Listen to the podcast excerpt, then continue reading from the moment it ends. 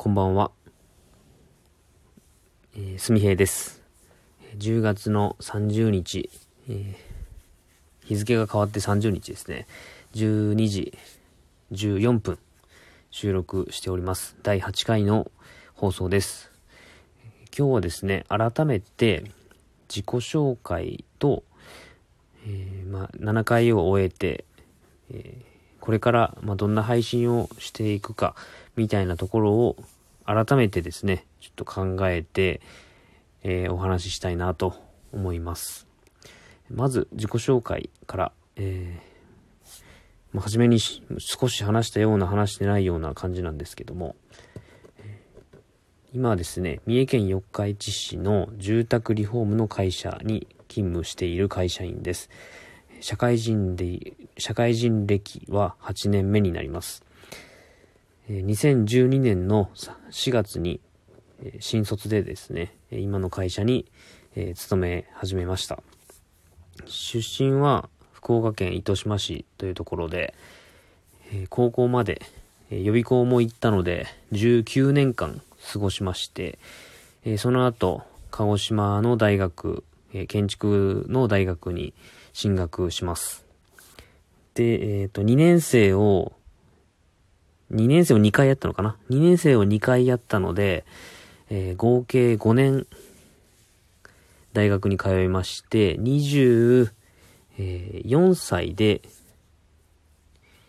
卒業。学、学部を卒業したので、24歳、え？うんうん。だから、大、そうですね。結局学生時代、まあ、浪人も含めると、6年間ですね。そうそう、高校卒業して学生をしておりました。で、社会人8年目ですね。でえ、一応スポーツを中学校から高校まで6年間やってまして、公式野球部に入ってました。はい。で、中学校では、あまあ、公式野球部なんで中学校は、あの、クラブチームに入ってたんですけども、えー、その後、えー、高校でも続けて、高校野球、高校球児一応でしたね。えー、グローブもですね、実家から持ってきてまして、時々キャッチボールしたいなという気持ちになりますが、キャッチボール相手がいないので、グローブがとりあえず硬くなってしまっているという感じです。えー、8年間勤めて、えー、卒業して、え？高校卒業して、大学勤め、大学で勉強して、で、その後、今働いてるのが住宅リフォームの会社ですね。創業92年になる、今の社長が3代目の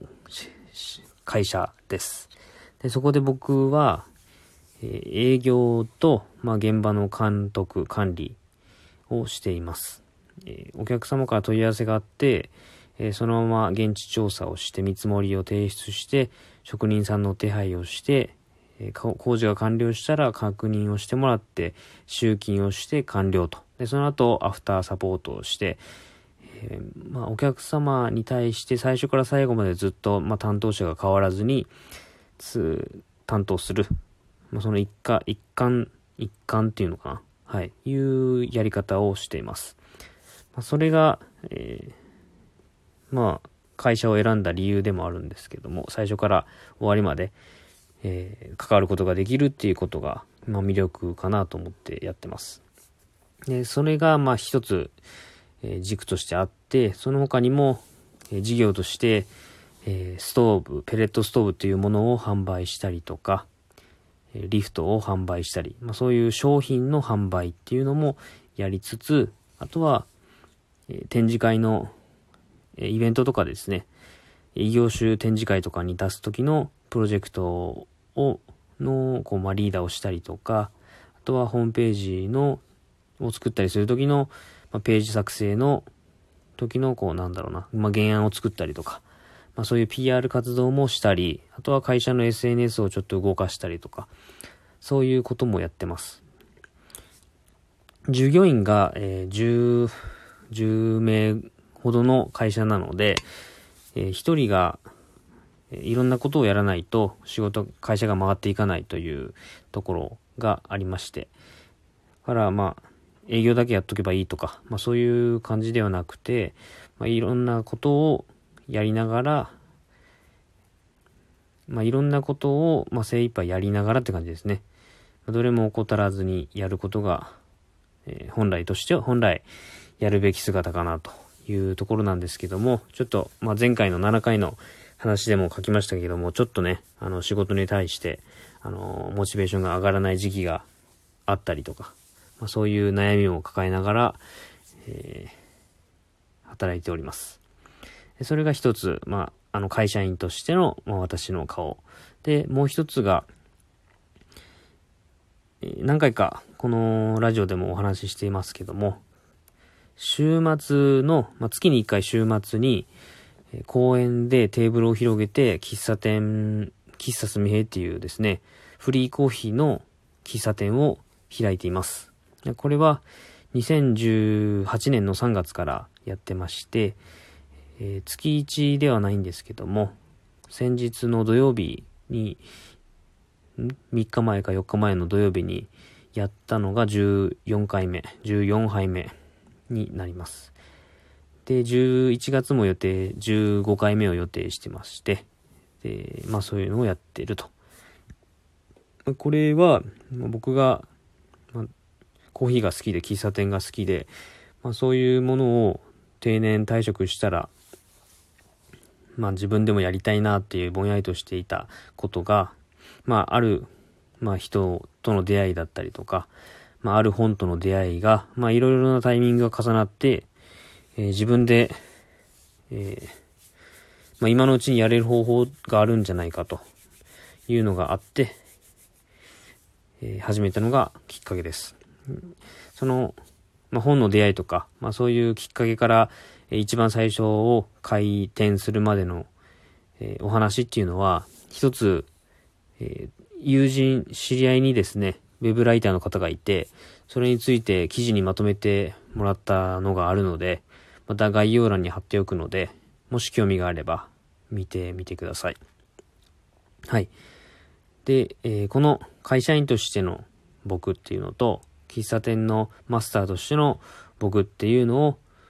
えー、まあ、が、このすみへいっていうものを、えー、大体こう形作っています。で、まあ、この二つの顔を軸に、えー、働いている時の悩みだったり、気づきだったりっていうものをお話しする時間だ、を一つ、もう、かん、えー、伝えていきたいなと思うし、もう一つ、えー、マスターとして、その、喫茶店をやった時に出会った人とのお話だったりとか、えー、コーヒーを通して、まあ、いろんな方と出会うきっかけが、えー、持ててるので、まあ、どそういうエピストーリー、ストーリーというか、まあ、出来事で学んだこととか、また、あの、これから僕が、その会社員だけではなくて、コーヒーを通して、えー、広げていきたい人とのつながりの輪だったりとか、まあ、考えていることなんかをお話しできればなと思っています。その週、週末こう、週末の喫茶店を、まあ、やり始めてから、まあ、いろんなことに対して、え前向きに、えー、捉えられたりとか、まあ、チャレンジする姿勢っていうのが習、習慣までは言ってないけど、まあ、癖づけられてきてて、まあ、他の、えー、まあ、やりたいことに対して、こう、うん、その、思っているだけではなくて、実際に形にするまでをやれるようになってきました。あの、喫茶店とは違うんですけども、友達で、こう農家をしてる友達がいるんですけども、そこの一角のハウスを借りて、コーヒースタンドをやってみたりとか、あとはイベントで、イベントのスタッフをやったりとかですね。仕事とは関係ないことですけども、えー、まあ、出会いを通していろいろなことがやれています。ちょっといろいろなことって言うとざっくりすぎてますけどね。はい。で、こうやってあの、言葉にして伝えるっていうのが、あの、僕ツイッターとか、あの、ブログとかもやってるんですけども、テキストでそういう気づいたこととか書いてるんですけども、なかなかあの、文字にすることが難しかったりとか、え、下書きにどんどん溜まっていったりとかですね。あとは、その、テキストだったらニュアンスが伝わりづらい部分とか、そういうのがあるんですけど、こうやって声にすることで、えー、まあ、雰囲気が伝わるっていうのはもちろんなんですけども、あの、アウトプットすることがすごく大事だなと思うんですよ。で、えー、僕結構あの、やりたいことっていうのが頭の中でぼんやりと浮かぶんですけども、それをぼんやりと浮かんだままにしがちなんですね。で、頭の中って結構、あまあ、無限大すぎて、なんか壮大なことを自分は考えているって思ってても、意外とこう形にしてみたらそうでもなかったりすることって結構あると思うんですよ。まあそういうことをなくしたいなと思ってて、僕もそうやってこう結構、あの、頭の中で浮かんで、そのままにすることが多いので、こうやって吐き出す場所があることで、え形にする回数をどんどん増やしていきたいなと思っています。はい。もうそろそろ時間なんですけども、またあの、ま、質問だったりとか感想なんかを SNS を通して、えー、し聞かせてもらうと、これ、えー、ラジオのモチベーションにつながるんで、モチベーション向上につながるので、まあ、ぜひいただけたら嬉しいです。では、えー、また明日、えー、おやすみなさい。